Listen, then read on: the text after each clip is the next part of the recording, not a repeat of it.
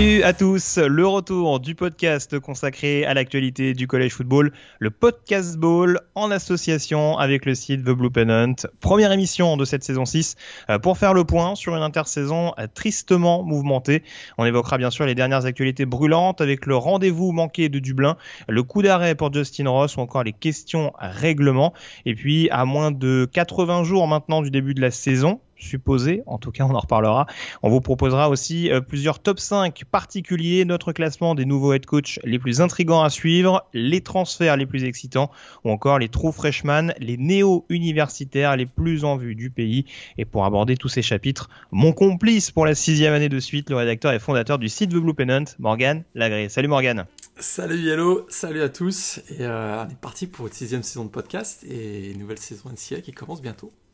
Tout à fait, ouais, avec des Ouais, avec des conditions pour le moins particulières. On va pas tarder d'ailleurs à l'aborder, euh, même de suite, hein, euh, très clairement, avec notamment la rubrique euh, Breaking News. Et on abordera donc tout à l'heure, je vous le disais, nos top 5 thématiques. Mais donc tout de suite, les dernières actualités liées à l'intersaison NCA.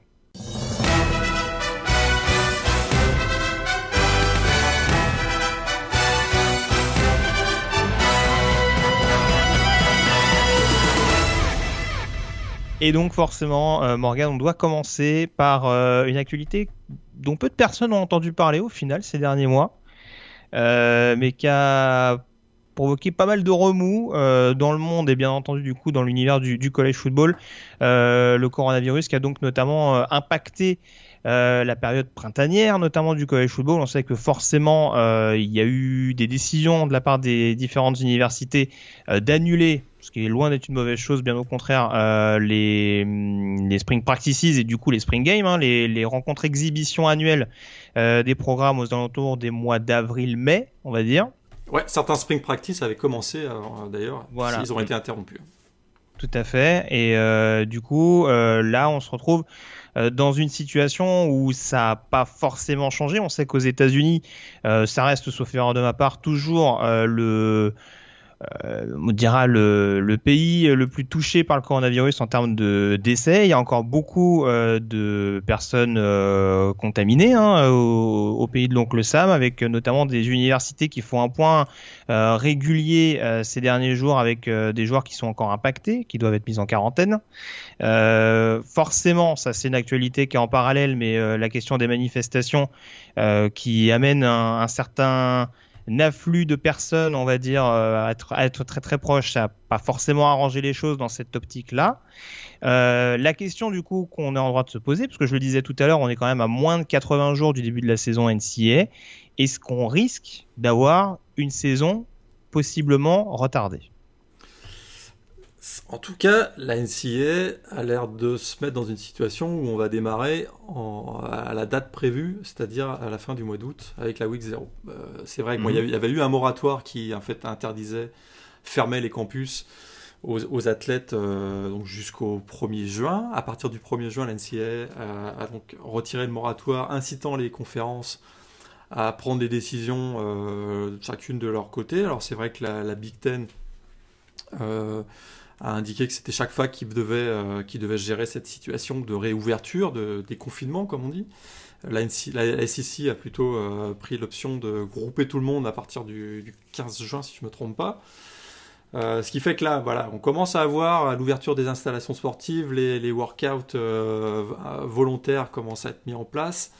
C'est vrai que par exemple, si on reprend ce qu'avait dit Brian Kelly dans une interview, il disait que si on reprenait pas les activités de conditionnement physique euh, avant le, après le, si on, les reprenait après le 1er juillet, ça, ça, ça compromettait le début de saison parce qu'il y avait évidemment, eh ben, il fallait remonter en, fallait remonter en, fallait redevenir performant au niveau, au niveau euh, physique et redémarrer la préparation. Oui, c'est un peu comme en NFL, il faut compter au moins un bon mois de préparation physique. C'est ça, un, mois de préparation physique et après les, les, les, les, les fall camps pour démarrer vraiment la préparation euh, stratégique, etc. Donc on avait à peu près imaginé qu'il fallait 7 semaines entre le début du premier entraînement et le début de la saison. Donc là, ça a l'air de se mettre en place quand même de manière assez positive parce que la NCA, donc le 17 juin, va, va, publier euh, les directives pour le déconfinement avec en plusieurs étapes. Qu'il y a comme un protocole qui va être euh, décrit que chacune des universités va devoir suivre avec ben, des restrictions évidemment pour entourer, encadrer les gens qui seraient éventuellement infectés par le virus les mises en quarantaine, etc. Donc, en tout cas, on a l'air d'être dans une situation plutôt favorable parce que c'est vrai qu'il y a encore beaucoup de gens infectés euh, aux États-Unis, euh, mais il y a des mesures qui sont prises pour isoler les gens actuellement et ça n'a pas l'air, en tout cas la NCA euh, a l'air de se mettre dans une situation où elle veut autoriser la reprise de la saison à la fin du mois d'août, avec évidemment beaucoup de suivi entre le, mois de juillet, au mois de juillet et au mois d'août, parce qu'évidemment, s'il y a une deuxième vague qui arrive, euh, peut-être d'ailleurs due aux manifestations qu'on a actuellement, leur position pourrait être revue et c'est à ce moment-là qu'on se remettrait peut-être dans une situation où on aurait un calendrier bouleversé, raccourci, saison peut-être décalée au printemps. Mais actuellement, en tout cas, la situation, c'est que la NCF fait tout dans ses règlements et dans, dans son organisation pour que ça démarre à la fin du mois d'août. Mais c'est vrai que c'est ce que évoqué tout à l'heure, c'est vrai que cette grosse problématique, euh, c'est forcément cette gestion, je dirais presque un, peu comme c'est géré d'un point de vue État. Hein. C'est-à-dire qu'on a vu pendant la crise aux États-Unis que c'était délégué en fonction euh, des États, en gros, savoir exactement ce qui était préconisé. Euh, en fonction des, différents gouverneurs. Là, on a l'impression que c'est clairement la même chose. C'est par conférence. On dit euh, voilà comment comment vous voulez euh, comment vous voulez vous, vous organiser et c'est vrai que ça pose une deuxième question, c'est-à-dire que comme tu le disais, bah forcément on n'en est pas au même point pour tout le monde. Et puis la question se pose, c'est-à-dire que si même s'il y a saison, euh, on dira dans les clous, comment dire au au, jour prévu, quoi, c'est-à-dire à la fin du mois d'août. Euh, est-ce que les équipes seront forcément dans les mêmes euh, conditions? Est-ce qu'on n'aura pas des disparités plus importantes que ce qu'on a tendance à voir? Même si on sait que voilà, les écarts restent importants en college football, est-ce qu'on n'a pas des conférences qui risquent beaucoup plus d'en pâtir par rapport à d'autres? Bah, puis c'est certain, et, euh, on, va, on, va, on va en parler déjà au bout de 5 minutes, mais on va parler d'argent dans la. Oh bah parce, oui, bah parce, que, parce qu'évidemment, évidemment, euh, les protocoles qui vont être proposés et puis qui font du bon sens, qui sont alignés avec euh, tout ce que dit la santé publique d'ailleurs, euh, de, manière, générale, hein, les, les distanciations sociales, et puis surtout, ce qui va coûter beaucoup d'argent, c'est les tests tous les jours, les tests quotidiens. Et un test, hein, c'est 65 dollars aux États-Unis. Les tests qui sont utilisés actuellement pour avoir des résultats dans la journée, c'est 65 dollars l'unité. évidemment, une fac de la SEC, de la Big Ten, ou, ou, de la PAC-12, ça peut aller. La, Sun, la Sunbelt, etc., c'est un peu plus compliqué quand il faut tester euh, entre 85 et 120 joueurs par jour. Il va, y avoir moins de monde dans les rosters, je soir. Hein. Euh, bah, écoute, D'habitude, euh, ils sont 35, ils sont 135 sur le bord de touche. c'est possible qu'on soit un peu moins. Ouais. Et puis là, je parle juste de l'aspect des tests, hein, mais tout, tout, ce qui va être mm. mis en place pour assurer la sécurité des gens, on sait que ça coûte beaucoup, beaucoup, beaucoup d'argent. On l'a vu dans les hôpitaux, tous les, tous les protocoles de de zones chaudes, zones froides, etc. etc. Et là, c'est sûr qu'il risque d'y avoir des inégalités parce que ceux qui sont plus avantagés financièrement vont pouvoir mettre ça en place. Et ceux qui sont, même, même ne serait-ce qu'au niveau des installations sportives, la distanciation sociale dans, un, dans, des, dans des complexes comme à Oregon ou, euh, le, nouveau LSU, où il y a énormément de place, même dans la salle de, musculation, c'est pas la même chose qu'à l'université euh, Middle Tennessee où ils sont, ils sont tous proches les uns des autres, hein, c'est certain. Il y aura même peut-être des, blocages tout simplement sur euh, de la logistique qui sera impossible de mettre en place pour certaines facs. Et c'est là où on risque d'y avoir effectivement des inégalités. Est-ce que ça peut aller jusqu'à euh, empêcher la préparation adéquate des, étudiants athlètes?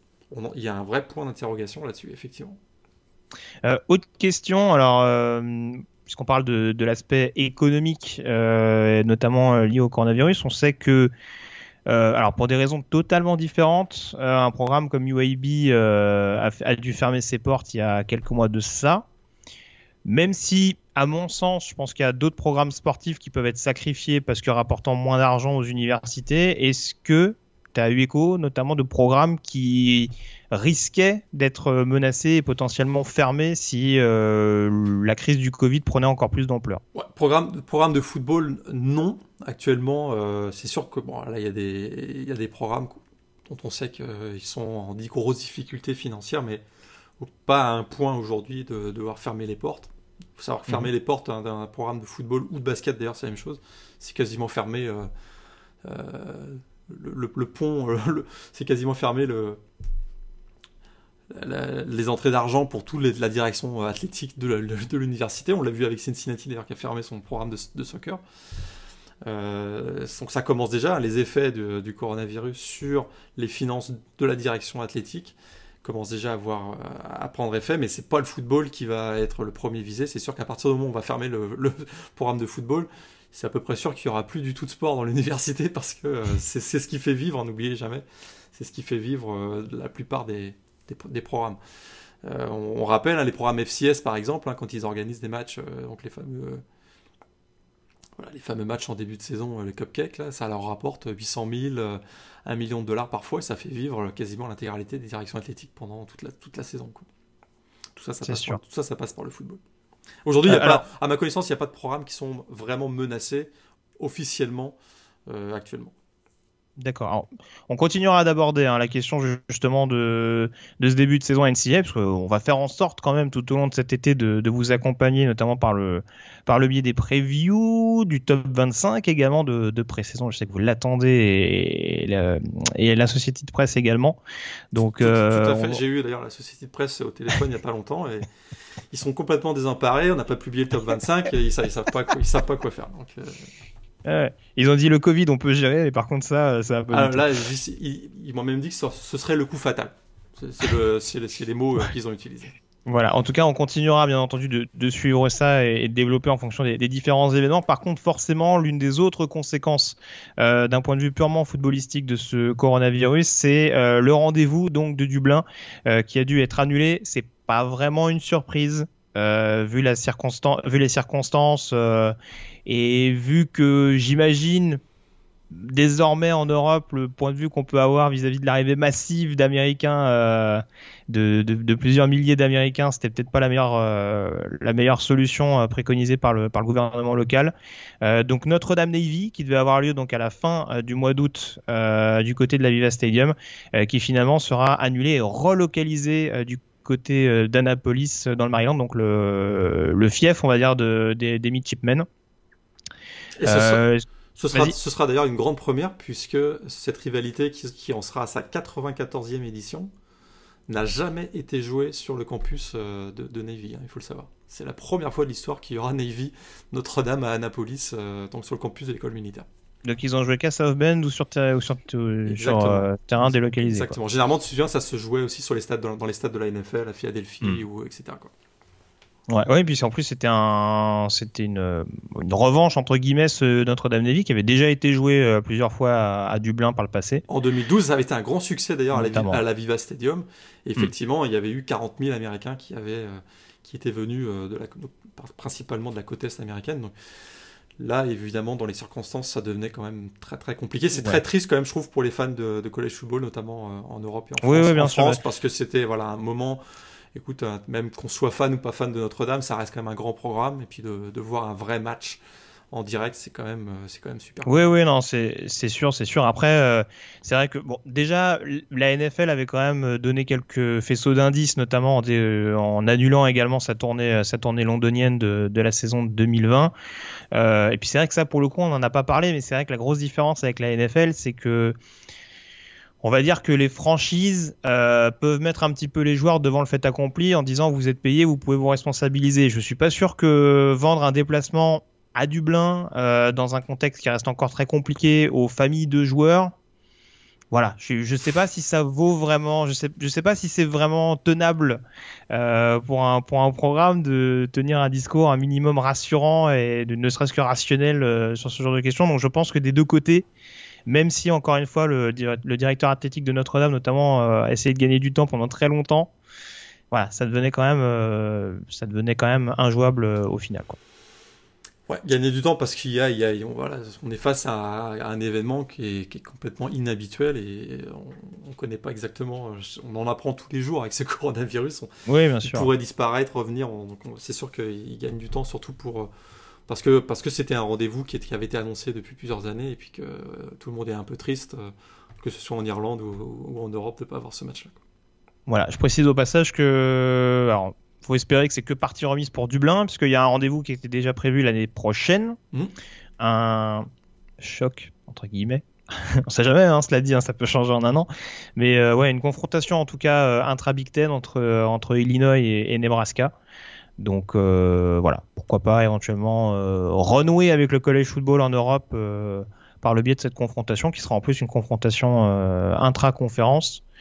Euh, ce qui ne sera pas sans rappeler la le dernier duel qui avait eu lieu euh, au sein de l'ACC entre Boston College et Georgia Tech. Tout à fait. Tu étais présent, je crois. Oui, tout à fait, tout à fait. Il y avait un très beau crachin irlandais. et très belle fin de match d'ailleurs. Euh, autre chapitre, alors c'est pas, c'est pas, on reste dans la, partie économique, mais euh, c'est pas du tout lié.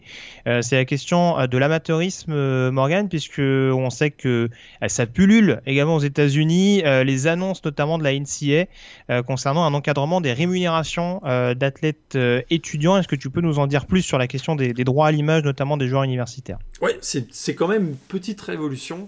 C'est vrai que c'est un sujet dont on parle énormément et puis euh, de- plusieurs années, il y avait eu beaucoup de pression, notamment qui venait de certains États, la Californie en premier lieu, qui avait euh, voté des lois qui euh, finalement permettaient aux, euh, aux étudiants des campus californiens d'obtenir des rémunérations pour leur droit à l'image. Donc la NCA était vraiment mise devant le fait accompli et devait agir, devait agir à la mode NCA, donc en réglementant évi- évidemment.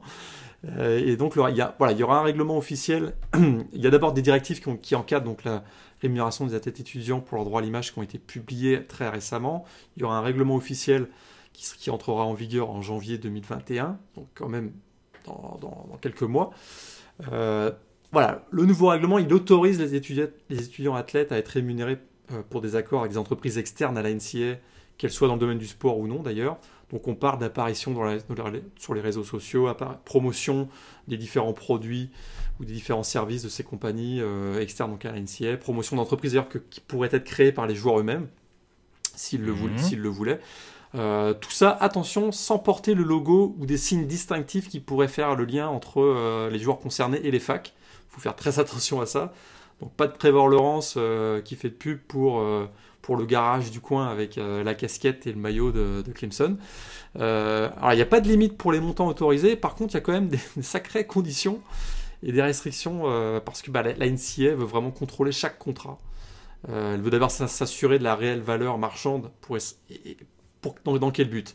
Ils veulent s'assurer simplement que le paiement correspond à un vrai contrat euh, et non pas à une manière déguisée de payer les joueurs pour jouer pour une équipe. Ça, c'est vraiment l'objectif de la NCA parce que les facs seront extrêmement surveillées pour qu'elles n'organisent pas elles-mêmes euh, ben voilà, toutes les opportunités de contrat afin d'attirer des prospects ou afin de rémunérer des joueurs pour, pour être payés. Ça, c'est vraiment un des points centraux de la réglementation de la NCA. Elle autorise euh, donc la rémunération des droits à l'image, mais tout en s'assurant que c'est pas, ça ne va pas être utilisé par les facs pour en gros payer les joueurs pour jouer. C'est, Mais ça Si j'entends bien, si j'entends bien ce que tu dis, ça ressemble à de l'auto-entrepreneuriat en fait, ce qu'ils proposent aux, joueurs NCA en fait. C'est un, c'est une espèce de vie parallèle à leur, à leur carrière universitaire euh, qui serait totalement distincte de, enfin, Bah, de la vie footballistique quoi. C'est vrai que, hor- hormis certains détails, ça ressemble quand même un peu au principe de l'olympisme, c'est-à-dire il y a de l'amateurisme et en même temps tu peux avoir des, des- tu peux avoir du sponsoring ou avoir des contrats de, de, de pub si tu veux. C'est vraiment on peut un peu voir ça sous cet angle-là.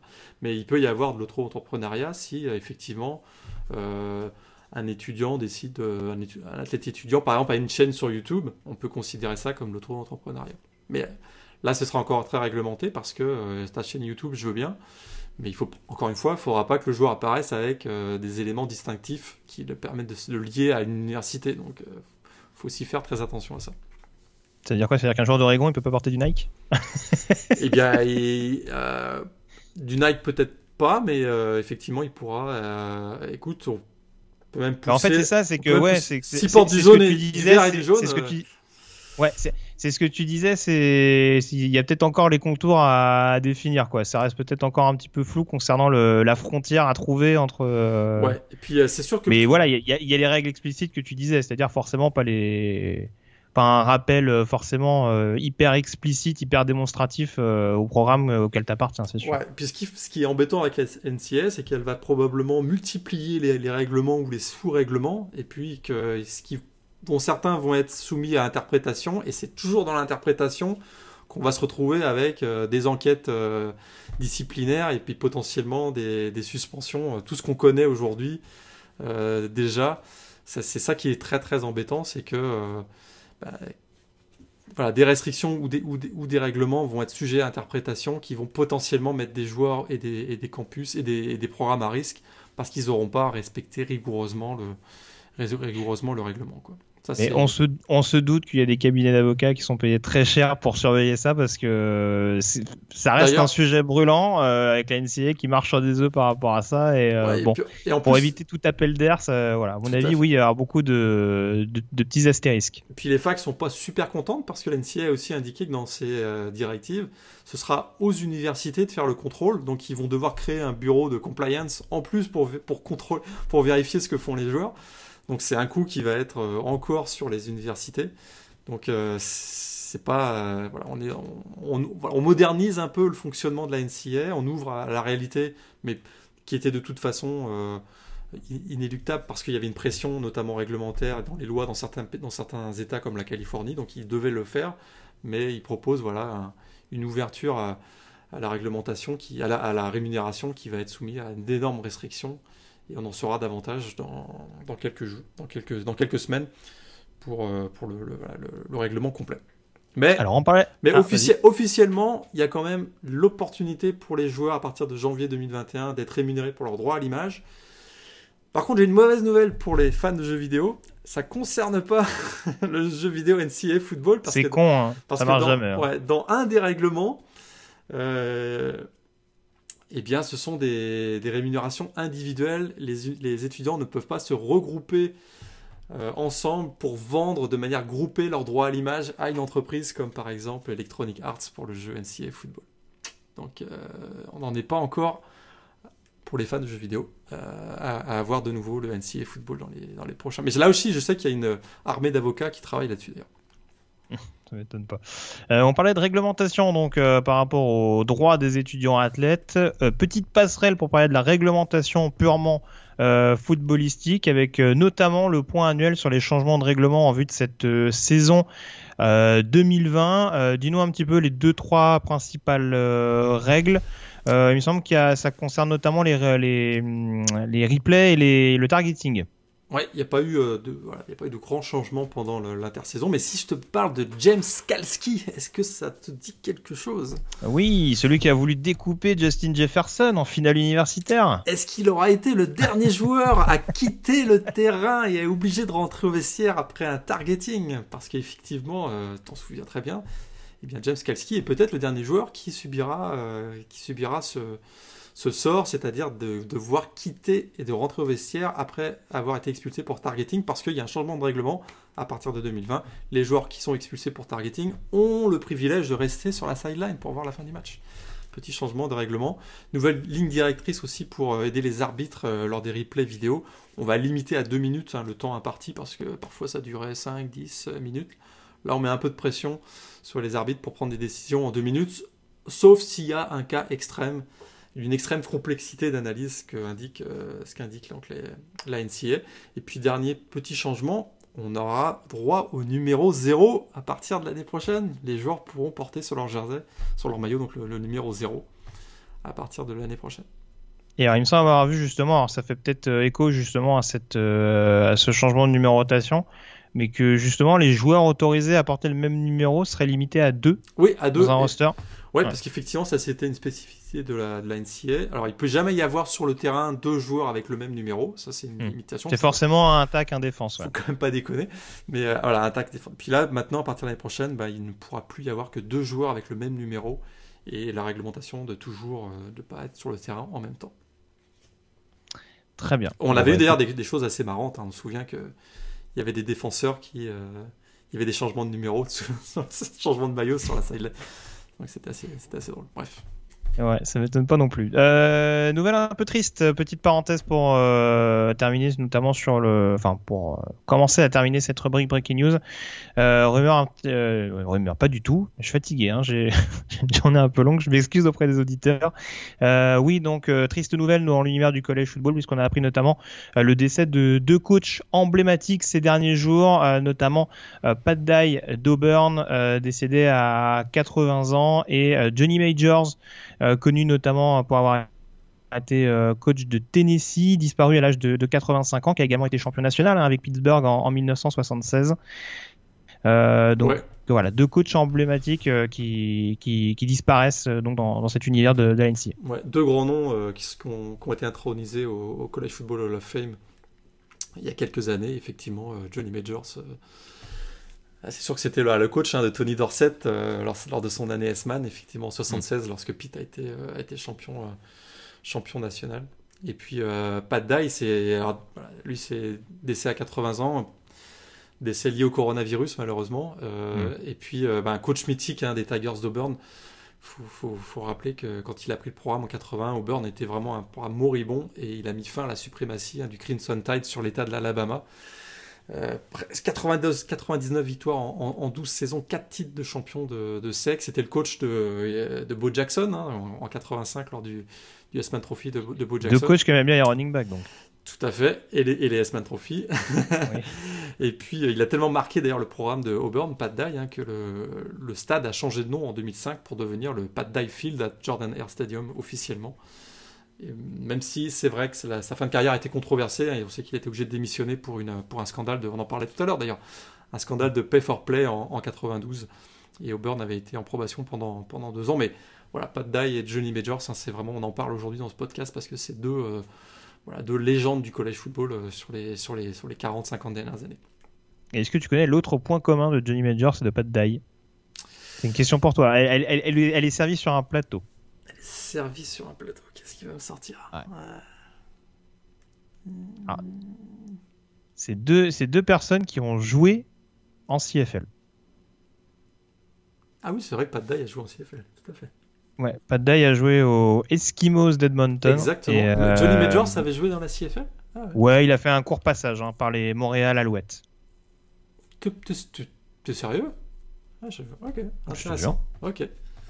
Johnny Majors, qui avait aussi, d'ailleurs, je fais une parenthèse qui n'a rien à voir avec la CFL, mais qui a dans son fameux coaching tree, là, qui a un certain John Gruden, qui a été le premier, ah. qui a été le premier à avoir fait confiance à John Gruden à Tennessee, alors qu'il euh, il était graduate assistant. ah, je pensais que tu allais dire qu'il lui a appris le calme et euh, ah, le bien-être de soi. ah d'accord, ça explique des choses. Très bien. Euh, et puis, autre triste nouvelle, alors moins triste, même si bon, euh, pour le coup, c'est euh, assez lourd de conséquences. Euh, la nouvelle liée à Justin Ross, déjà à haute saison, le receveur star de Clemson, qui était déjà annoncé comme un futur premier tour de la draft 2021. le receveur des Tigers, qui a donc une blessure. Alors, officiellement, c'est au cervical. mais je crois avoir vu passer le terme de fusion congénitale qui impacterait la colonne vertébrale, ah, si je crois bien vu. Exactement. Donc là, on rassure nos auditeurs. On a, avec Justin Ross, on termine les mauvaises nouvelles. Hein, c'est vrai que là, on parle de coronavirus, oui, oui, Notre-Dame Navy, on parle des décès, etc. On s'arrête après Justin Ross. Effectivement, blessure de l'épaule euh, lors d'un entraînement printanier, anodin. Là, on lui fait, on lui fait des radios et le staff médical s'aperçoit et découvre finalement qu'il a une fusion congénitale euh, donc au niveau des vertèbres et euh, un problème qui avait jamais été découvert. Opération d'urgence, saison terminée. Il y a même euh, sa carrière est en suspens. On n'est même pas sûr qu'il que euh, il pourrait revenir. alors c'est quand même le receveur numéro 1 des Tigers de Clemson a priori en 2020. Considéré, il était même considéré comme un futur premier tour en, 2021, peut-être même un top 10. on se souvient de lui, il avait vraiment voilà, il avait fini une éclosion absolument hallucinante lors de la finale nationale en 2019 avec 6 réceptions pour 153 yards notamment un, touchdown de 74 yards lors de la victoire de Clemson 44-16 euh, contre euh, Alabama. Alors l'impact, et on peut quand même se poser la question, hein, l'impact sur l'attaque de Clemson en 2020, on en reparlera dans la preview dans, quelques semaines, mais C'est vrai que là, ils perdent T. Higgins et Justin Ross quand même pour, 2020, mais il y a quand même du beau monde. On sait que, euh, bah, notamment, il y a Joseph Ngata qui monte en puissance, il y a Frank Latson. On a aussi euh, Braden Galloway, hein, le Titan, euh, qui, qui avait été suspendu puis qui était revenu pour les playoffs, qui avait été comme très bon en finale nationale. On se souvient notamment d'une de ses réceptions. Puis il y a toujours Aaron Rodgers qui est, qui est là. Donc on va. On Marie, tu veux dire? Euh, Aaron Rodgers, bien sûr. Amari Rodgers. Aaron Rodgers peut revenir, mais je suis pas sûr qu'il soit sûr, Non, pas, c'est pas sûr. c'est un peu un receveur. Ouais, tout à fait. Ah oui, là, si Aaron Rodgers vient receveur à Clemson, alors là, c'est, ça va faire. Euh... Amari Rodgers, bien sûr. Le, eh, je sais pas, ça peut être un peu ça peut être un truc d'auto-entrepreneur de Trevor Lawrence qui, qui décide de se faire former. Euh, je sais pas, c'est un truc un peu bizarre. Non mais ouais, Amari Rogers déjà lui-même assez assez fragile hein, euh, depuis son arrivée sur le campus de Clemson. Donc c'est sûr que d'un point de vue profondeur, euh, comme tu disais, en dehors d'Engata et Latson, même si le poste de receveur est souvent bien considéré par Dabo Swinney, lui-même ancien receveur et qui a quand même sorti deux trois stars du côté des Tigers, hein, euh, notamment un certain DeAndre Hopkins. Euh, je pense quand même que ouais, ça va être quand même quelque chose à surveiller. Il faudra pas trop de, blessures. Moi, ça va s'il garde le même système offensif que l'année dernière. Trevor Lawrence, il fait que courir, donc euh, ça devrait aller. Hein. D'un côté, d'un côté, ils ont aussi Travis Etienne qui est de retour oui, euh, aussi, ouais. Ça, peut, ça, un peu, un peu moins de pression sur le jeu aérien. Exactement, exactement. Tout à fait. Parlons de jeu aérien, on va quand même venir aux bonnes nouvelles. Enfin, ça dépend de quel point de vue on se place. Euh, les derniers transferts importants euh, de ces dernières semaines, ça s'est pas mal agité, notamment sur la question des quarterbacks. Et il y a deux joueurs, notamment, qui ont, trouvé un nouveau point de chute. notamment un certain Tolia Tagovailoa qui était euh, attendu pour se tirer la bourre, notamment avec, euh, avec Mac Jones et euh, le true freshman Bryce Young du côté du, du Crimson Tide, et qui finalement a décidé de quitter le campus de Tuscaloosa aux surprises, il retrouve un certain Mike Loxley du côté de, Maryland. Et puis juste avant que tu nous, tu donnes ton analyse là-dessus, euh, donner également le deuxième transfert important, c'est celui de JT Daniels, euh, souvent blessé on dira du côté du USC, qui avait perdu sa place notamment au détriment de Kedan Slovis, et euh, qui rejoint la désormais armada des quarterbacks de Georgia. Euh, maintenant, il reste à déterminer s'il sera déjà éligible, ce qui est pas sûr, hein, parce qu'il n'est pas, euh, pas diplômé, il me semble. Mais du coup, JT Daniels qui, rejoint euh, Kirby Smart et les Georgia Bulldogs avec l'ambition de devenir un, titulaire du côté d'Athènes. Ouais, alors pour Tolia Tagovailoa, effectivement, tu l'as dit, hein, c'est le lien qu'il y a avec Mike Loxley qui avait été, qui est passé par Alabama comme coordinateur offensif. et puis qui d'ailleurs avait permis à son frère un Tua de battre tous les records offensifs à Alabama. On se souvient les fameux 6859 yards en attaque, euh, dont plus de 4000 dans les airs, c'était jamais arrivé du côté d'Alabama. Alors il sera inéligible en 2020, à moins qu'il ait une dérogation de la, NCA, il sera inéligible mm. du côté de Maryland. Euh, pour quand même, faut quand même indiquer de, qui on parle. Là. Tolia, c'est quand même le seul quarterback de l'histoire du football euh, dans les lycées d'Alabama à avoir réussi 4 matchs consécutifs à plus de 400 yards à la passe. On sait que dans les lycées de l'Alabama, ça joue beaucoup au sol. Euh, euh, généralement. Et donc il a quand même il a quand même une petite référence euh, comme, un, comme un gros quarterback dans, dans les airs, donc c'est quand même plutôt intéressant de côté de Maryland, mais il jouera peut-être qu'à partir de 2021. Diti Daniels aussi d'ailleurs peut-être à partir de 2021. on va voir s'il a, s'il a une dérogation. Ça indique quand même peut-être que Kirby Smart n'était pas tout à fait confiant avec l'arrivée de Jamie Newman de Wake Forest, donc il sera a priori le quarterback numéro 1 de, de Georgia l'année prochaine.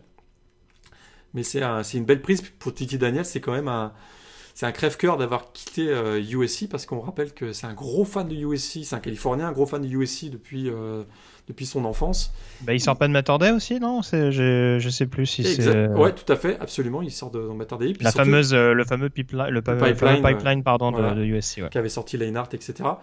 Et d'ailleurs, il a un tatouage du logo des Trojans sur le mollet, de mollet, puis on parle pas du petit tatouage. Hein. C'est tout le mollet qui a, qui a le tatouage des Trojans. Donc c'est quand même assez. Euh, pour lui, ça va être assez curieux, quoi.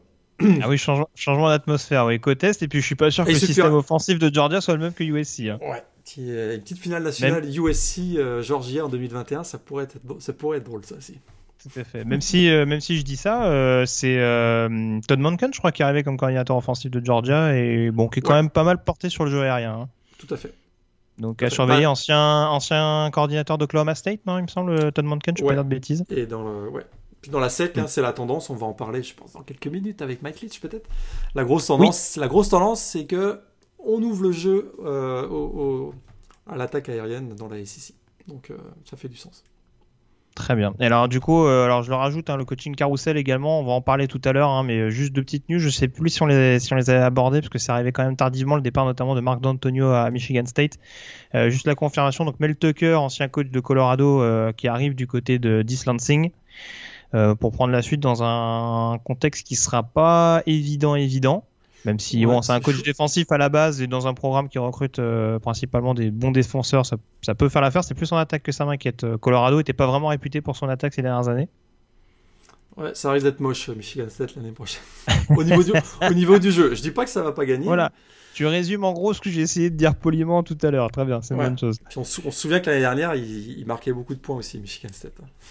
Je sais pas vrai. si tu veux que je te redonne les scores de l'année dernière, c'était assez Oh, drôle. il y a, y a pas, y a pas un 17 contre Arizona State notamment. Enfin, il y Ouais, avait- y des, il y avait des trucs bien sympas. Ouais, je me rappelle de ça. Et puis pour le remplacer du côté de Colorado, donc euh, Carl Dorel, euh, qui avait notamment, je crois, eu un passage, comme, alors qui est un coach receveur hein, principalement dans sa carrière, euh, mais qui a coaché, je crois, UCLA il y a pas longtemps. Euh, ça commence à remonter parce que c'était en 2007, je crois. Donc, ouais, euh, mais bon. On était jeunes, on était encore majeurs tous les deux. ouais, c'est ça.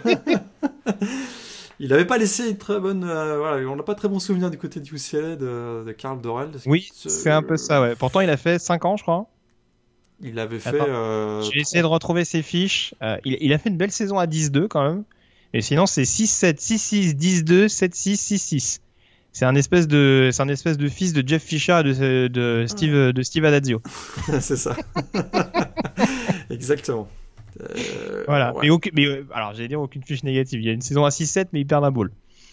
Donc attention, hein, ça peut être euh, bon. Bah, Colorado, on va pas leur demander de gagner la, la Pac-12 Sud. Oh bah attends, dans la PAC, dans la PAC 12 Sud, tu peux gagner la division avec 6-6, hein, je te le rappelle. Ah bah euh, UCLA a croisé les doigts jusqu'au bout l'année dernière, on est, on est d'accord. Mais bon, on aura le temps d'en reparler dans la preview. Euh, ne nous avançons pas. On a fait le tour en tout cas sur cette rubrique euh, Breaking News. On peut désormais aborder euh, nos différentes chroniques du top 5 en commençant notamment par les head coach.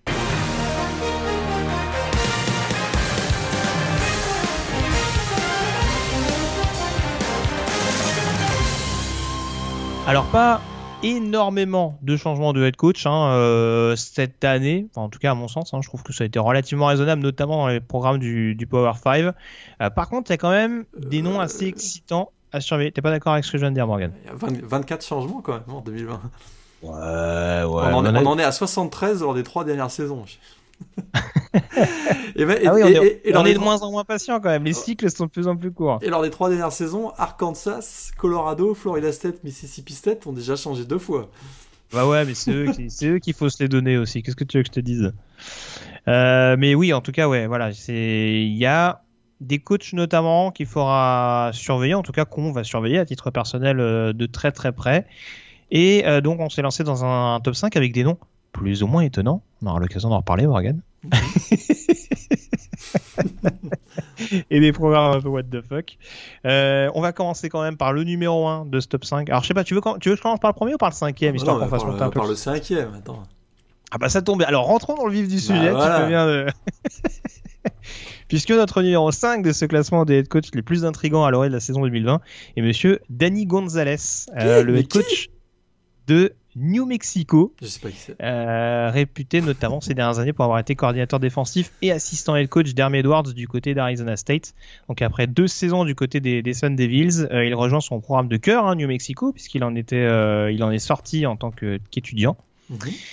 Et du coup, je crois savoir que tu étais plus enthousiaste que moi concernant euh, cette arrivée de Gonzalez, euh, ce retour en tout cas de Gonzalez chez les Lobos. Euh, Qu'est-ce qui t'intrigue tout particulièrement dans ce programme pour le moins obscur de Mountain West? Bon, D'abord, un programme obscur de Mountain West qui est- il, sera, il sera le successeur de Bob Davy qui, on sera quand même d'accord, a fait la saison de trop depuis 10 ans. hein. C'est à peu près ce qu'on peut dire. Il y, a- il y a eu une bonne campagne 2016, je crois, mais c'est vrai qu'après ça s'est un peu gâté. Ouais. Ou 2017, pardon. 2017. Sur, sur, sur 10 ans, et on peut avoir au moins une Oui, année oui. avec un peu de chance quand même. C'est- Mais New Mexico, c'est 2-10 en 2019. C'est zéro victoire en match de conférence Mountain West. C'est clairement un programme qui est en très grosse difficulté pour le recrutement. Qui, on va dire, c'est pas le programme qui scintille le plus au niveau du college football.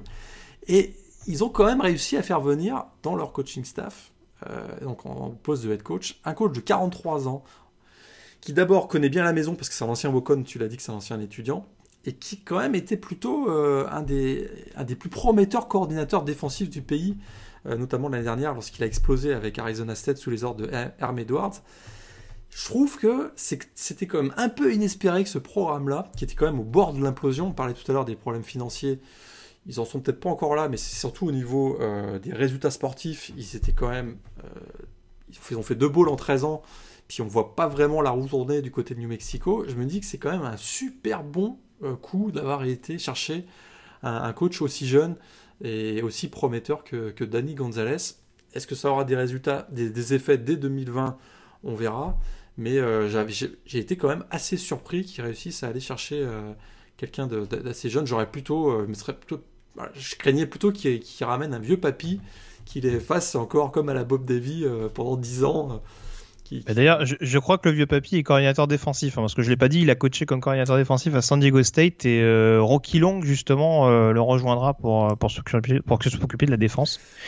Donc c'est possible qu'en tout cas que l'axe majeur en 2020 soit l'axe défensif. Ouais, c'est là où je vais être très honnête, ce qui me fait un peu peur, c'est qu'on prend Rocky Long en, en coordinateur défensif je me dis que si ça se passe mal avec Danny Gonzalez, c'est probablement Rocky Lang qui risque de prendre la succession. on, va être on va être très honnête quand même.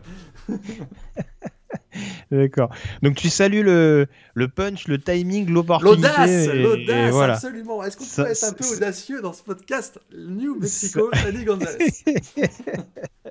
J'aurais jamais cru qu'ils s'enthousiasmeraient autant.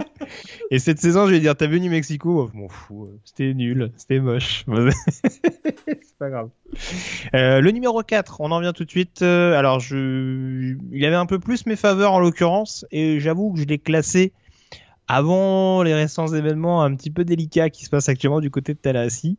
Euh, le numéro 4, c'est Mike Norvell, donc euh, l'ancien head coach de Memphis, qui arrive donc du côté de Florida State hein, pour l'énième, on va dire, espoir de renouveau du côté de Florida State après le, le, gros camouflé euh, Willy Taggart. Euh, et donc je le disais, Mike Norvell qui s'est pas forcément mis son vestiaire, euh, enfin qui a pas forcément mis le vestiaire à ses côtés, avec notamment des déclarations auprès des médias qui ont été plus que contestées, donc sous fond notamment des questions raciales aux États-Unis, qu'on voilà où en gros il expliquait qu'il en avait parlé avec chaque joueur, etc. Et je crois qu'un certain Marvin Wilson, notamment, euh, qui est un peu euh, devenu un cadre du vestiaire du côté de Florida State, euh, l'a un peu descendu en flèche. Mais bon, en bah, tout cas, menti, il, a, menti tout simplement. Oui, oui tout à fait. Il a bon, il a essayé d'enjoliver un petit peu la situation sans rapport avec ses joueurs. Et donc voilà, en tout cas, c'est un beau projet sur le papier, Mike Norvell. Euh, ça part pas d'un beau, il part pas du bon pied, on dira, du côté de Tallahassee, mais en tout cas, voilà, d'un point de vue offensif, ça peut être quelque chose qui permet au programme de se redresser. Euh, il y a toujours des gros points d'interrogation sur la question, sur la question pardon du quarterback, avec un James Blackman qui est pas parti forcément pour être le plus régulier. Euh, en tout cas d'un point de vue première division universitaire. on sait qu'ils ont perdu Kamakers aussi, qui va être un, un joueur très très important à remplacer sur le jeu au sol. Donc c'est vrai qu'il repart avec des fondations euh, un ah peu bah, délicates, mais bon, il prend en tout cas, il y a un, il y a un projet excitant. Il prend la succession de Willy Taggart, hein, donc euh, c'est sûr que c'est gros fiasco et puis euh, le programme est pas, pas, dans le meilleur en meilleur état quoi. C'est sûr qu'offensivement il y a James Blackman, il y a Jordan Travis donc le, le backup a priori le quarterback sophomore, il y a peut-être voilà au niveau des receveurs ça peut-être ça peut-être un petit peu mieux avec Tamarion Terry notamment. Il y a le frère de Brock Purdy hein, qui s'est engagé, euh, Chuba, je crois. Ouais, euh, exactement. mais, il sera sûrement pour 2021 ou même 2022. Oui, oui, c'est sans doute. tout à fait. Puis euh, c'est sûr qu'il bah, y a un gros boulot, mais bon, McNorvey, il a quand même fait un très très bon travail du côté de Memphis parce qu'il avait pris la succession de, de Fuente, Justin Fuente. Puis c'était pas, c'était pas garanti hein, qu'il maintienne le, programme euh, au top dans la AC. Et il a même fait mieux que, que lui avec, avec notamment trois titres consécutifs de champion de, de division à AC West. Donc c'est plutôt, voilà, il a il a une aura plutôt positive euh, autour de lui dans le sud des États-Unis. Et c'est vrai qu'il y a ce petit euh, accro euh, des dernières semaines sur le campus de, FSU, mais il se serait réconcilié avec les joueurs, donc donnons-lui au moins la chance de, rebâtir un peu le programme. Parlons de rapport chaleureux pardon, entre, entre coach et fanbase, coach et joueur. le numéro 3 est le nouveau coach d'Olmis. Oh un certain Len Kiffin qui a donc quitté le programme de, Florida Atlantic donc pour, pour rejoindre Oxford. Et là aussi également, il y a un assez beau projet, notamment offensif, puisqu'on sait qu'il y a quelques prospects intéressants du côté des, des Rebels. Ouais, stratège offensif. Hein, coucou à Nick Saban d'ailleurs pour, pour, pour Len Kiffin qui revient dans la SEC. Parce qu'on me rappelle qu'il est passé par Tennessee euh, un an, mais par Alabama donc euh, comme coordinateur offensif entre 2014 et 2016. Euh, derrière, il avait été, bon, on, rappelle, hein, il, avait quitté le programme d'Alabama la semaine d'avant la finale nationale. et puis finalement, il avait rebondi du côté de Florida Atlantic j'ai l'impression qu'il est un peu plus mature. Il arrive, voilà, bah, tu me diras à 45 ans, il est peut-être un peu temps. Oui, ça peut-être temps, ouais, ouais. Il a un peu temps, mais on sait, que c'est un coach qui a quand même été lancé dans le grand bas très rapidement. on rappelle qu'il est arrivé aux Raiders euh, en étant seulement coordinateur offensif à USC. Ça aide pas forcément à, à éviter la, la melonite aiguë, quoi. Tout à fait. Et euh, je pense qu'il est mieux préparé pour son retour dans la SEC. C'est sûr que là, on s'attend à une belle bataille de quarterback. Il a à sa disposition bah, John Risley, euh, John toujours, euh, qu'on avait vu l'année dernière. Puis Matt Corral aussi, hein, qui est quand même un prospect mm. intéressant, qui a jamais eu, euh, jamais joué au niveau euh, qu'on attendait de lui depuis son arrivée en, NCA. Et je trouve que Len Kiffin, bah, il correspond parfaitement à la culture de Miss, hein, toujours à la limite de la légalité. Coucou Hugh Freeze. Et, et, beaucoup dans l'apparence aussi. Hein. On sait qu'à Ole Miss, il y a beaucoup de l'élégance un peu superficielle, les lunettes de soleil que tout le monde connaît de Grove le, fameux, euh, les fameux tailgate euh, à la All C'est bien le programme d'Olmis, on dirait. Ah, mais j'adore. mais attends, mais j'ai droit d'aimer un peu de superficialité de temps en temps. Hein, D'accord. Ah, c'est sûr que la, Rebel Nation va l'adorer. Euh, va, va, pas m'adorer par contre, mais, mais c'est sûr que bah, par contre, il a quand même beaucoup de boulot parce qu'il reprend un programme qui, qui a fait 4-8 l'an dernier. Et c'est vrai que s'ils arrivaient déjà à faire 7 victoires l'année prochaine, ce serait, ce serait déjà pas mal, mais ça va être quand même assez intéressant. L'arrivée de Len Kiffin a probablement provoqué l'arrivée de celui dont on va parler au poste numéro 1. à la place numéro, à la place numéro. Euh, ah, il vend déjà la mèche, ça pas du tout. Le numéro 2, euh, un autre revenant dans son programme de cœur, euh, Greg Chiano. Décidément, on a que des coachs, tu vois, un peu, un peu sobre, calme, presque fade. ah, mais attends, eh, c'est déjà beau que Rutgers c'est un coach. Hein. oui, oui, c'est vrai, c'est vrai. C'était pas gagné tout de suite, tout de suite. Ouais, mais voilà, Greg Chano, euh, qui après son expérience manquée du côté de Tampa Bay et notamment son passage comme coordinateur défensif euh, du côté d'Ohio State, donc euh, revient dans le New Jersey pour essayer de redresser un programme clairement à la dérive, puisqu'il y a eu éventuellement après son départ un, léger bon passage avec, avec Kai Flood, mais derrière ça, ça a complètement sombré, notamment avec Chris H.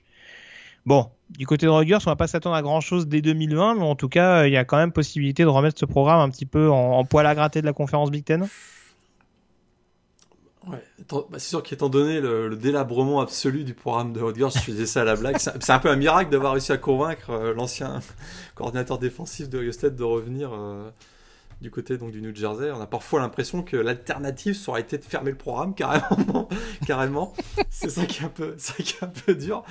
Euh, Écoute, regardons le positif, voyons la façon, euh, le côté positif. Euh, oui. C'est un retour de Greg Chiano à Rutgers. On rappelle mhm. quand même qu'il avait fait 11-2 en 2006, qu'ils euh, avaient eu une courte défaite après trois prolongations face à West Virginia et Pite White lors du dernier match, qui leur avait peut-être permis de finir avec 11-1 quand même. il fait, il avait pendant 10 ans à Rutgers, il a eu un bilan positif c'était quand même plutôt pas mal. Il a recruté et développé des joueurs comme Ray Rice et Tiquan Underwood, qui sont quand même des joueurs qui avaient eu une belle petite carrière NCAA, même au niveau NFL. Donc, écoute, s'il y en a un qui peut remonter le programme de Rutgers, j'ai l'impression que c'est lui. Quand même. C'est sûr qu'ils sont dans la Big Ten, c'est pas gagné. Ah oui, puis bah, surtout dans la division dans laquelle ils sont. Et en plus, ils sont dans la euh, division Est, c'est vraiment pas gagné. Parce que autant à l'est, on aura l'occasion d'en reparler dans la preview, c'est très très ouvert, mais à l'ouest, euh, à l'ouest, c'est ouvert, mais à l'est. Euh, ah oui, à l'ouest, pardon. Ouais. avec, avec, Michigan, Michigan State, Penn State, Ohio, State, bah, bon courage. Après, un choix non négligeable, hein, parce que du coup, tu parlais des joueurs offensifs qu'il a sortis notamment. Il a été chercher Sean Gleason du côté d'Oklahoma State. Bon, c'est pas c'est pas l'attaque la plus excitante des Cowboys qu'on a vu version Mike Gundy en 2019, mais bon, il a quand même. quand on sait que Shiano aime bien le jeu au sol, la saison par exemple qu'a fait un Chuba Hubbard l'année dernière, on peut, on peut s'attendre en tout cas à du jeu assez lourd au niveau du sol de la part des, Scarlet Knights. C'est au niveau du talent qu'il va y avoir. Ah, c'est sûr. Il y a un problème quoi. C'est sûr, le, avec bas va baisser quelque part. avec le meilleur, la meilleure stratégie et toute ta volonté du monde. voilà c'est le talent à la Rutgers quand même. On en vient au numéro 1 avec euh, un joueur qui pour le coup lui offensivement va sûrement transformer son programme. Euh, Mike Leach, donc ancien coach de Washington State, qui rejoint Mississippi State. On, en avait parlé hein, il y a quelques semaines de ça. Euh, le, changement, on va dire, de philosophie du côté des Bulldogs, hein, qui était réputé ces dernières années pour être un gros programme défensif, on peut s'apprêter quand même à changer de bord radicalement avec le, nouvel head coach de, de Starkville. Il faudra juste qu'il fasse gaffe de ne pas faire des blagues sur l'esclavagisme euh, quand on est un nouveau coach quand même dans la, dans, dans la SEC. Il faudra juste lui rappeler ça. Mais, effectivement, il risque, euh, il risque de changer voilà, le visage du programme de Mississippi State, qui a, quand même une image un peu austère, on va quand même, le, on va quand même se, le dire franchement. Euh, ben là, on voulait l'incarnation de la Air Red dans la SEC, ben là on l'a. C'est sûr que ça va être le gros what the fuck avec Mike Leach. Et, euh, il a trouvé son quarterback parce qu'on sait que voilà, c'est l'attaque Air Red, donc euh, très orienté euh, jeu aérien. Et avec effectivement KJ Costello qui va diriger l'attaque de Mississippi State, ça risque d'être assez euh, intéressant. La vraie question, je pense, je pense qu'il a le talent. D'abord, pour la première fois de sa vie, il va avoir des vrais joueurs sur, les, sur la ligne, sur la ligne de scrimmage. Hein, que ce soit en défense ou en attaque, il va avoir vraiment des vrais joueurs. Et, euh, euh, bah, par contre, saura-t-il faire face à la pression médiatique euh, du sud des États-Unis, qui est bien différente de ce qu'il a pu connaître au fin fond du Texas et de l'État de Washington? C'est ça qui m'inquiète un peu, je t'avoue. Sa capacité à jouer un peu free for all dans les médias sociaux, sur les médias sociaux notamment, ça m'inquiète un peu. On l'a déjà vu au cours de cette intersaison. Ça, ça m'inquiète un peu plus. Non, non, je te, je te, rejoins. Et puis en tout cas, ce qui est bien, c'est qu'on va avoir des egg balls euh, qui vont se ah, terminer bah sur des scores de 85 à 78. Ah bah là, le Mike Leach, d'ailleurs, on, l'a pas dit, mais j'en parlais tout à l'heure, mais il a été embauché juste après l'embauche de Len Kiffin à Ole Miss. Et ils se sont un peu précipités du côté de Mississippi State parce qu'ils voyaient ce qui se passait à Ole Miss où il y avait l'arrivée de Len Kiffin, donc stratège offensif, etc. Il fallait absolument réagir et puis ils ont réussi à convaincre Mike Leach avec un énorme contrat d'ailleurs à la clé. Et le egg ball qui, qui mettra fin à la saison des deux équipes, donc Mississippi State et Ole Miss.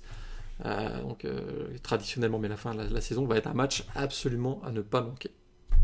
La semaine précédente, euh, d'ailleurs, pareil, il ne faudra pas la manquer. Oui. Ça arrive de Ouais, c'était quoi déjà le programme la semaine d'avant? Attends. Non, non, mais je veux dire, toute, la semaine qui va précéder le, match. Ah oui, oui, dans, le, oui, dans les médias, ça risque d'être assez drôle, c'est ça que je voulais dire. Oui, oui, ça va pas. Oui, il va y avoir pas mal de, il va y avoir pas mal de trash talk en effet. On a fait le tour en tout cas sur les head coachs les plus excitants. On enchaîne dès à présent avec notamment les principaux transferts.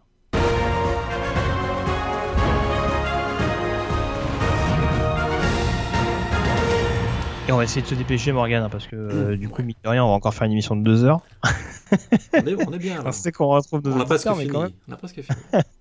le numéro 5, t'en as parlé tout à l'heure, euh, KJ Costello, donc euh, ancien quarterback de Stanford, qui arrive à, Mississippi State. Euh, grosse hype aussi, et surtout parce qu'il arrive donc aux côtés de, l'ancien head coach de, Washington State. Ouais, lors des, 18, lors des 18 dernières saisons, ce que j'avais noté, euh, les équipes dirigées par Mike Leach ont eu la meilleure attaque à 10 reprises. C'est quand même assez euh, incroyable. Donc effectivement, euh, ben, l'arrivée de Mike Leach à Mississippi State a certainement provoqué l'arrivée, donc le, choix en tout cas de Keji Costello de rejoindre les Bulldogs. Ce sera, il, a, il, a, été blessé en 2019, on le rappelle, pour lui, donc mm. il, il, doit se refaire un peu, mais il avait été très bon en 2018, donc avec notamment 3540, 3540 yards oui, à la passe, qui était la deuxième meilleure performance du, de l'histoire du programme de Stanford. Donc, euh, belle arrivée de Costello du côté de Mississippi State. Ouais, ouais, c'est un joueur très prometteur. Après, il faudra trouver les cibles, hein, mais je ne doute pas que Mike Leach arrivera à les trouver. Et bon, je crois savoir qu'il y a un jeu au sol qui sera pas inintéressant non plus. Euh, à surveiller. Euh, le quatrième joueur, c'est euh, également un quarterback. Alors, je l'ai un peu plus publicité que toi. Mhm. Peyton Ramsey, qui quitte donc Indiana pour rester dans la Big Ten et pour rejoindre Northwestern. alors je vais le dire tout de suite, hein, je l'ai mis aussi parce que c'est vrai qu'on n'en parle pas trop, mais mine de rien, la transformation d'Indiana en 2019 c'est aussi passé par le, la progression assez fulgurante de, de Ramsey. Euh, lié alors en partie par le, comment dire euh, par une attaque qui était quand même bien menée. Je crois que c'est Calen de Boer, hein, le, nouvel head coach de, de, Fresno State notamment, qui s'occupait de cette, cette attaque d'Indiana. Mais euh, en tout cas, ça peut être assez prometteur. On sait que Northwestern euh, euh, a fait une très bonne fin de saison 2018 et clairement retombé dans ses travers en 2019, notamment de par le, loupé Hunter Johnson, hein, l'ancien quarterback de Clemson, qui a déçu. Euh, je pense que Peyton Ramsey, euh, voilà, c'est pas forcément le joueur le plus flashy, mais c'est peut-être un programme, on le disait tout à l'heure, dans une euh, dans une Big Ten West qui est peut-être un peu plus ouverte. Ça peut quand même être un, facteur déterminant, surtout par exemple avec le retour d'un Isaiah Bowser sur le jeu au sol. Oui, tout à fait. Il a réussi 42 touchdowns à la passe du côté d'Indiana, donc un joueur qui est comme expérimenté, même si je disais dernièrement que euh, du côté de Northwestern, on n'a pas abandonné quand même encore l'idée d'avoir Hunter Johnson comme titulaire, notamment avec l'arrivée du coordinateur offensif euh, Mike Majakian, qui arrive de Boston College, et avec un système qui pourrait plus correspondre euh, au côté double menace de Hunter Johnson. Donc à surveiller, mais c'est vrai que comme belle arrivée de Peyton Ramsey du côté de Northwestern. Le numéro 3, c'est encore un quarterback d'Eric King, ancien quarterback de Houston. Hein, on se rappelle qu'il avait décidé de, transférer de manière très précoce l'année passée. Euh, arrivé du côté de Miami, un hein, Miami terre de transfert, on va pas tous les faire, mais il y en a un autre notamment dont on parlera tout à l'heure. Euh, donc euh, voilà, on parlait de quarterback double menace. d'Eric King, c'est un joueur, on va dire, de poche, enfin en tout cas relativement petit, mais extrêmement menaçant et qui peut apporter justement cette menace offensive qui semblait peut-être manquer aux Hurricanes l'année passée.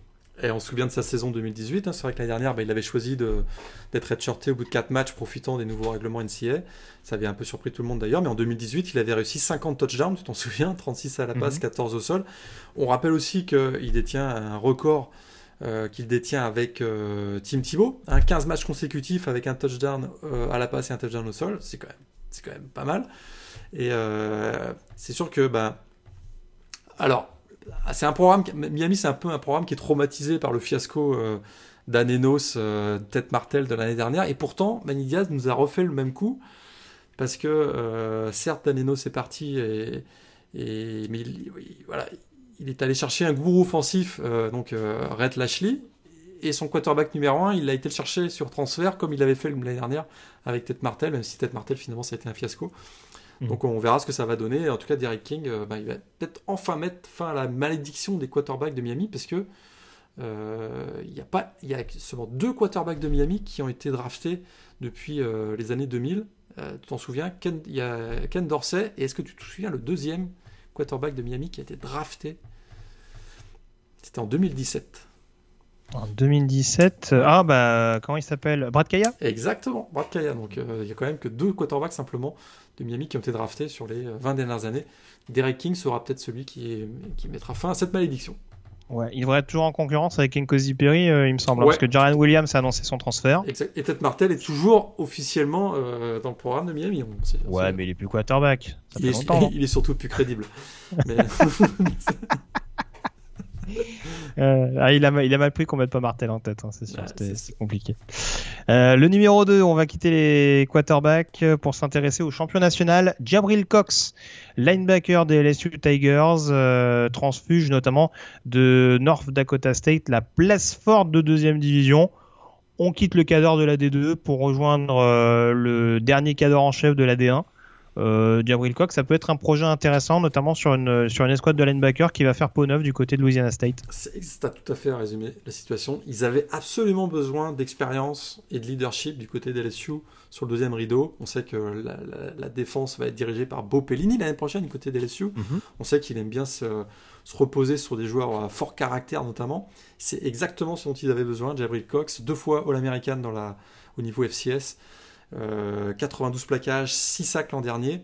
Et, euh, et, du coup, bah, on devrait avoir un deuxième rideau de LSU qui devrait ressembler à Marcel Brooks, Damon Clark au centre mm. et, euh, et, Jabril Cox donc sur, sur, un, sur un, des, des, un des côtés.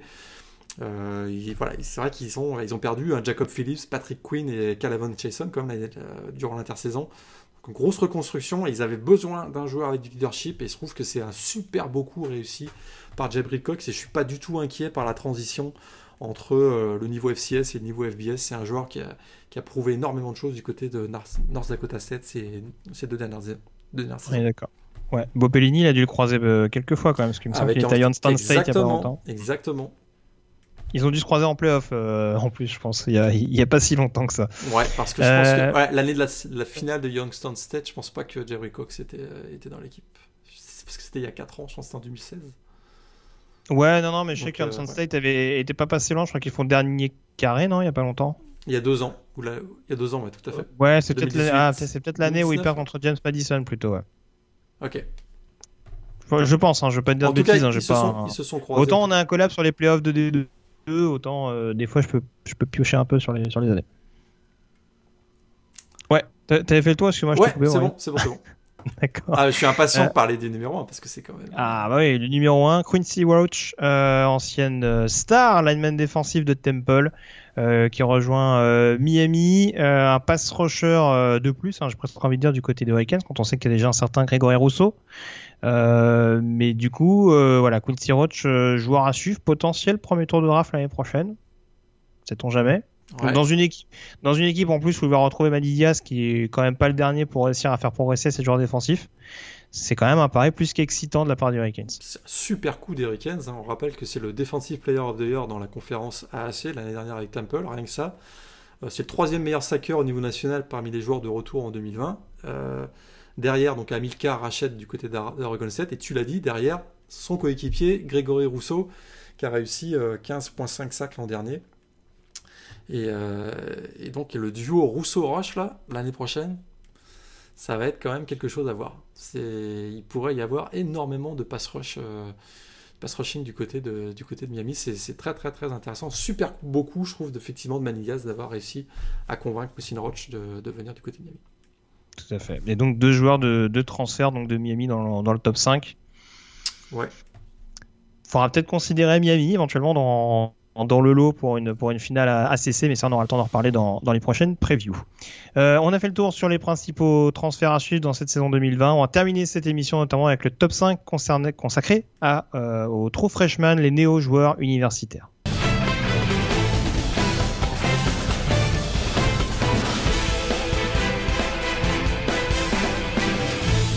Et on commence Morgan par le numéro 5. Alors je sais que tu n'étais pas très emballé par ce joueur-là. Alors on précise bien, hein. du coup on parle des freshmen, on, a bien parlé des true freshmen, c'est-à-dire que euh, les redshirts, ceux qui étaient à l'université mais qui n'ont pas joué l'année dernière, on les a mis de côté.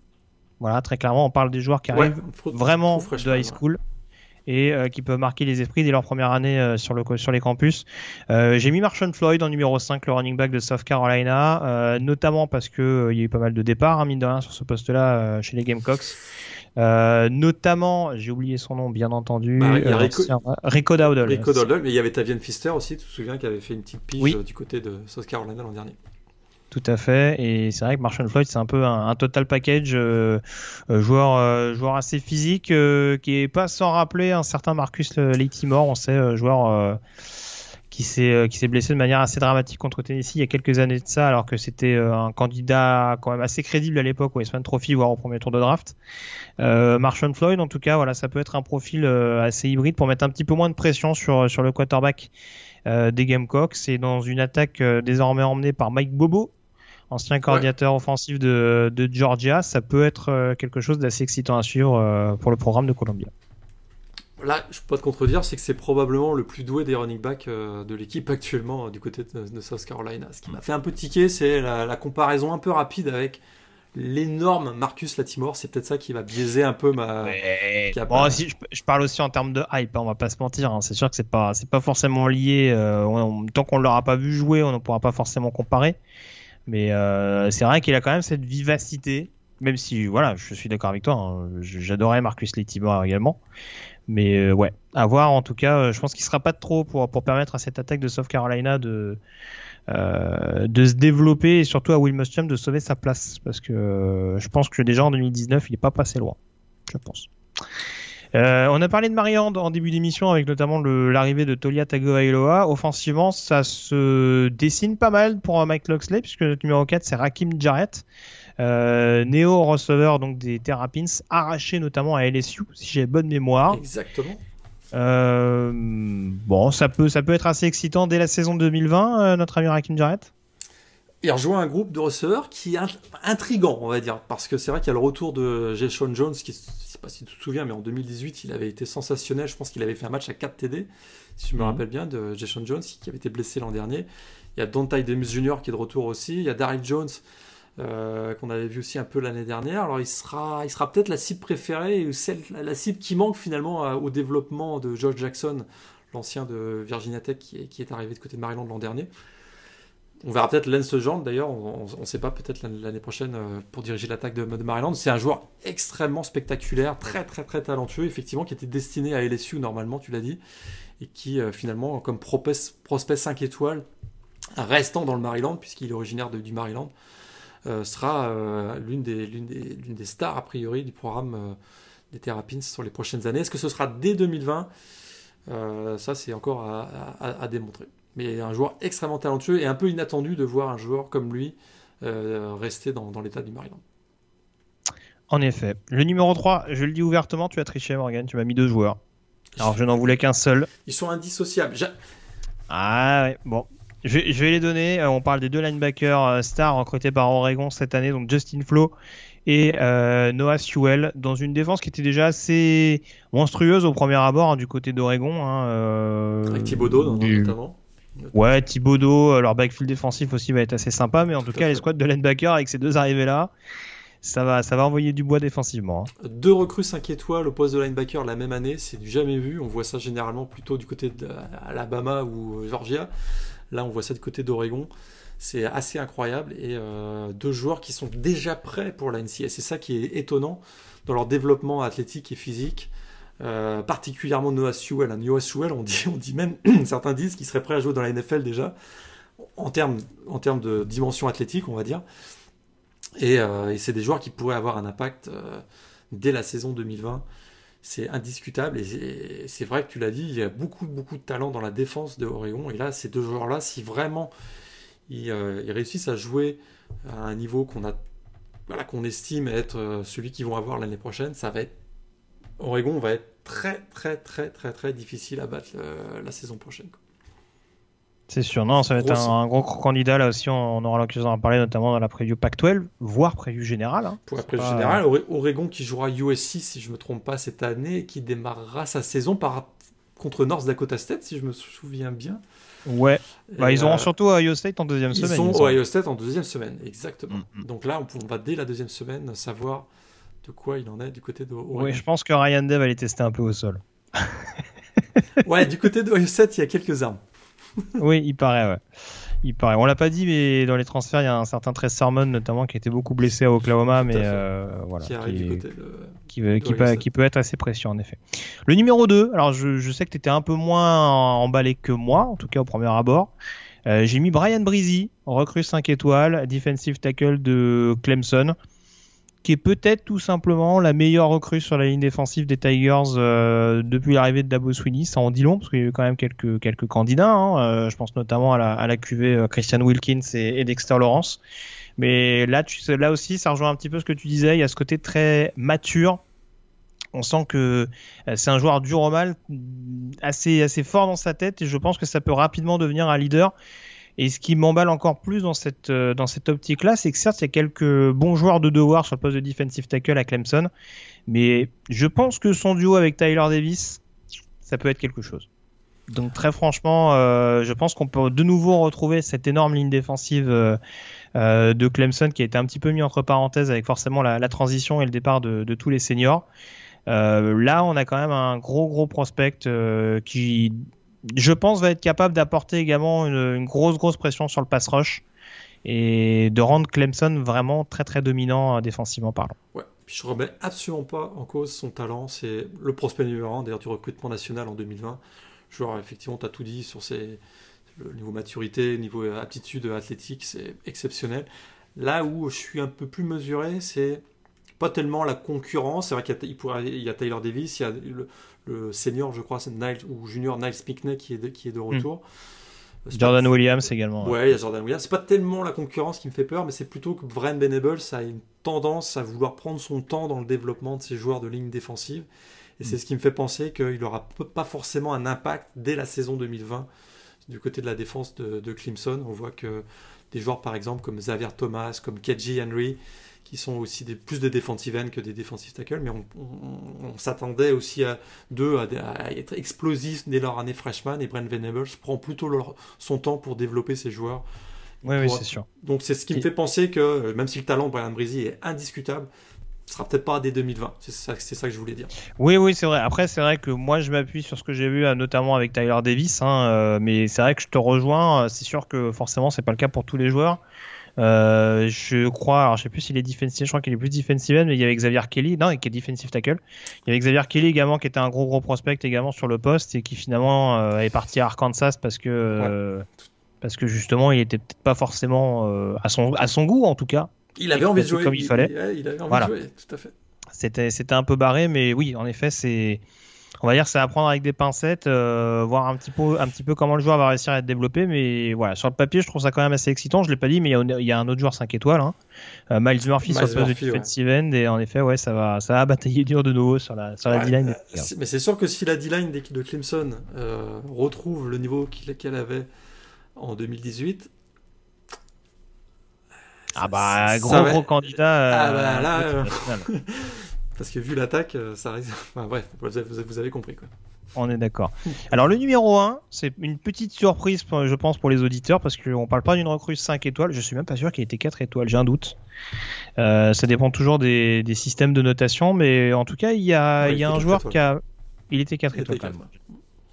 Euh, donc, très franchement, c'est un joueur qui a marqué les esprits sur ses premiers jours sur le camp d'entraînement, notamment de Pittsburgh. C'est un certain Jordan Addison. Euh, qui peut devenir le meilleur ami de Kenny Pickett en, 2020 et potentiellement permettre aux, Panthers de, de revenir sur le devant de la scène. Alors, est-ce que j'ose une comparaison un oh bah, ah, non, ah non, va pas là. Est-ce qu'on a le nouveau Larry ah Fitzgerald Je m'étais promis qu'on le ferait pas ça. Et eh, je sais pas. Et eh, il paraît que Jalen Twyman c'est le nouveau euh, Aaron Donald. Faut y aller, hein, les comparaisons à Pittsburgh. Bon bah maintenant c'est fait, c'est fait. En tout cas, Pat Narduzzi, le coach des Panthers, avait clairement besoin d'un playmaker en attaque. C'est ce qui manque clairement du côté de, Pittsburgh depuis quelques années. Il y a, quelques bons joueurs, hein, c'est sûr. Mais Kenny Pickett avait vraiment, qui est en progression d'ailleurs, hein, on l'a vu, quand même une certaine progression l'année dernière. Il avait clairement besoin d'un playmaker. Je t'avoue que Jordan Addison, oui, je l'avais vu passer au moment du recrutement, mais pas, plus que ça. Puis euh, il y avait des, il commençait à y avoir certains rapports qui, les premiers jours de, des sprint practice, des entraînements, disaient il y a un phénomène du côté de Pittsburgh je dois bien avouer que pour avoir vu les images, j'ai été bluffé quand même. Euh, incroyablement rapide, on découvre un joueur explosif, extrêmement dynamique, des tracés qui sont, pour ce que j'ai vu, hein, puis c'est encore une fois des, c'est les entraînements, euh, les premiers entraînements des sprint practice. Mais on voit qu'il y a quand même quelque chose. Il y a un joueur qui semble avoir un talent assez particulier. Donc là, euh, la combinaison du manque de talent et de playmaker et puis un joueur qui a l'air d'être assez explosif et qui semble s'adapter assez, assez vite fait que euh, j'ai quand même l'impression que c'est un joueur qui pourrait avoir effectivement en 2020 l'impact, un impact assez énorme et peut-être le joueur qui aura le plus d'impact au niveau des, trous freshmen. Ouais, ça veut rien dire en high school, hein, mais c'est un joueur qui a évolué sur beaucoup de positions. Je crois qu'il était notamment DB, il était quarterback double menace.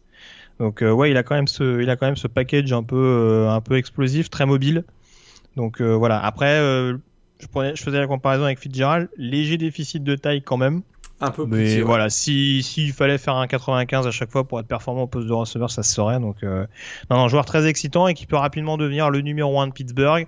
Euh, dans un programme qui pourrait, là encore, on va pas vendre la mèche avant d'avoir fait la preview, euh, mais en tout cas, jouer des coudes dans la CC Coastal dans un premier temps, voire dans la conférence ACC par la suite. Bon, en tout cas, comme dirait Morgan, l'équipe qui pourrait prendre une fessée par Clemson en finale de conférence on, va, on, va, reprendre les bonnes vieilles habitudes parce que là, parce que là, eh, parce que là euh, être, prétendant dans la, dans la SCC, on va se calmer quand même. Hein. oui, oui, oui, c'est sûr. Il de Mais Jordan Lisson, il, succède à, notre receveur préféré, Maurice French, qui sera, qui, sera qui, qui est parti.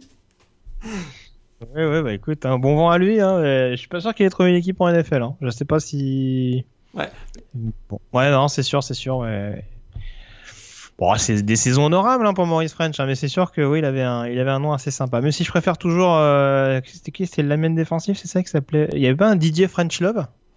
Absolument. Il y avait, il y avait French Love à Arizona State, non? Oui, c'est ça. C'était bien Arizona State. Ouais, j'avais un doute. Donc euh, ouais, non, quoi. Non, c'est il a une petite pression sur ses épaules. Il n'a pas un nom aussi sympa, mais en ah tout bah, cas, euh, je pense qu'il y aura possibilité de, de prendre la succession. On a, on a, bien décrit le problème d'être receveur à Pittsburgh, c'est que tu es toujours comparé à Larry Fitzgerald. Ça, c'est. T'as pas, pas joué un match que tu as déjà la pression. Euh, c'est ça. Bon, en tout cas, on a fait le tour sur cette euh, émission assez complète, malgré tout, encore une fois. Euh, c'était un plaisir de te retrouver, mon cher Morgan. et ah, puis, euh, du coup, on, on, prévient nos auditeurs. Hein, on va essayer de se caler au, cours des prochaines semaines. On va essayer de faire une émission quotidienne, euh, quotidienne, n'importe quoi, hebdomadaire. Ah on avait dit quotidienne? Ah bah ok. Pourquoi Déjà hebdomadaire dans un premier temps. Après, on verra si on arrive à suivre le rythme. Mais en tout cas, oui, pas mal d'actualités à suivre, avec notamment donc le top 25 de pré-saison, qu'on fera sûrement en plusieurs parties. Euh, reste à déterminer en fonction de nos dispos euh, comment on peut s'organiser. Puis bien entendu, les previews euh, également qu'on essaiera de, de comment dire de décortiquer au, maximum, hein, savoir un petit peu les principales places fortes des différentes conférences, notre top 4 bien entendu, nos balls majeurs, tout ça, tout ça, le S-Man Trophy. et puis on rappelle également Morgan que parlant de previews, justement, les previews écrites reviennent également sur le site dans les prochains jours. Absolument. On repart, on repart pour a priori 50 previews en 50 jours. Rien que ça. Comme on avait fait l'année dernière. Et on avait, Ça, commence à partir de quand? Tu as déjà défini la date ou pas? Euh, ça, ça démarre le 4 juillet, je crois. D'accord, comme par hasard. Comme par hasard. Incroyable. Bah, il, y aura, il y aura quelques previews avant sur les meilleurs joueurs. On va faire des petits top 25 des quarterbacks, top 25 des running backs, comme on fait chaque année. Mhm. Et puis euh, le 4 juillet, si je me souviens bien, on démarre. Puis on démarre traditionnellement par le programme majeur de l'Elite College Football, c'est-à-dire Notre-Dame. Oui, celui qui ne gagnera jamais le titre national, c'est sûr. Oui, autant commencer par Notre-Dame. Au moins, on est débarrassé. Ça, c'est euh, le syndrome d'Ishon Watson. Pourquoi le syndrome d'Ishon ah, bah, Watson Regarde, tire à voir sur Twitter. Ah, d'accord. ça, chauffe en ce moment entre, euh, entre Claypool et, et Dishon Watson sur Twitter. Ah, d'accord, je savais pas. Tu vas, aller, voir, tu vas aller voir ça. Très bien. Ça marche. Bah écoute, merci encore Morgan en tout cas d'avoir été en ma compagnie. Et puis nous on se retrouve dans, dans quelques jours en tout cas pour euh, une nouvelle émission euh, sur un nouveau podcast ball du coup, parce que c'est le nom officiel. on a on, a fait passer on a fait passer un, un mini casting aux différents noms qui ont été proposés par Morgan Lagré. On, et euh... on pourra s'amuser un jour à vous, à vous faire part des noms qu'on n'a pas choisis. Oui, oui, oui, on pourra, on pourra. On pourra faire une émission spéciale là-dessus. voilà, mais donc a priori, on se retrouve pour le, pour le top 25, hein, encore une fois, euh, sûrement sur, euh, en différentes parties, euh, histoire de faire monter un petit peu la sauce en vue de la saison 2020, qui, on l'espère, ne sera pas trop tronquée par les différents événements qui touchent les États-Unis et le monde. Merci Morgan, à très bientôt, et puis passez donc une très bonne semaine, deux très bonnes semaines en tout cas d'ici notre prochaine émission, avec plein de rencontres NCA au programme. Salut à tous, ciao. Salut à tous.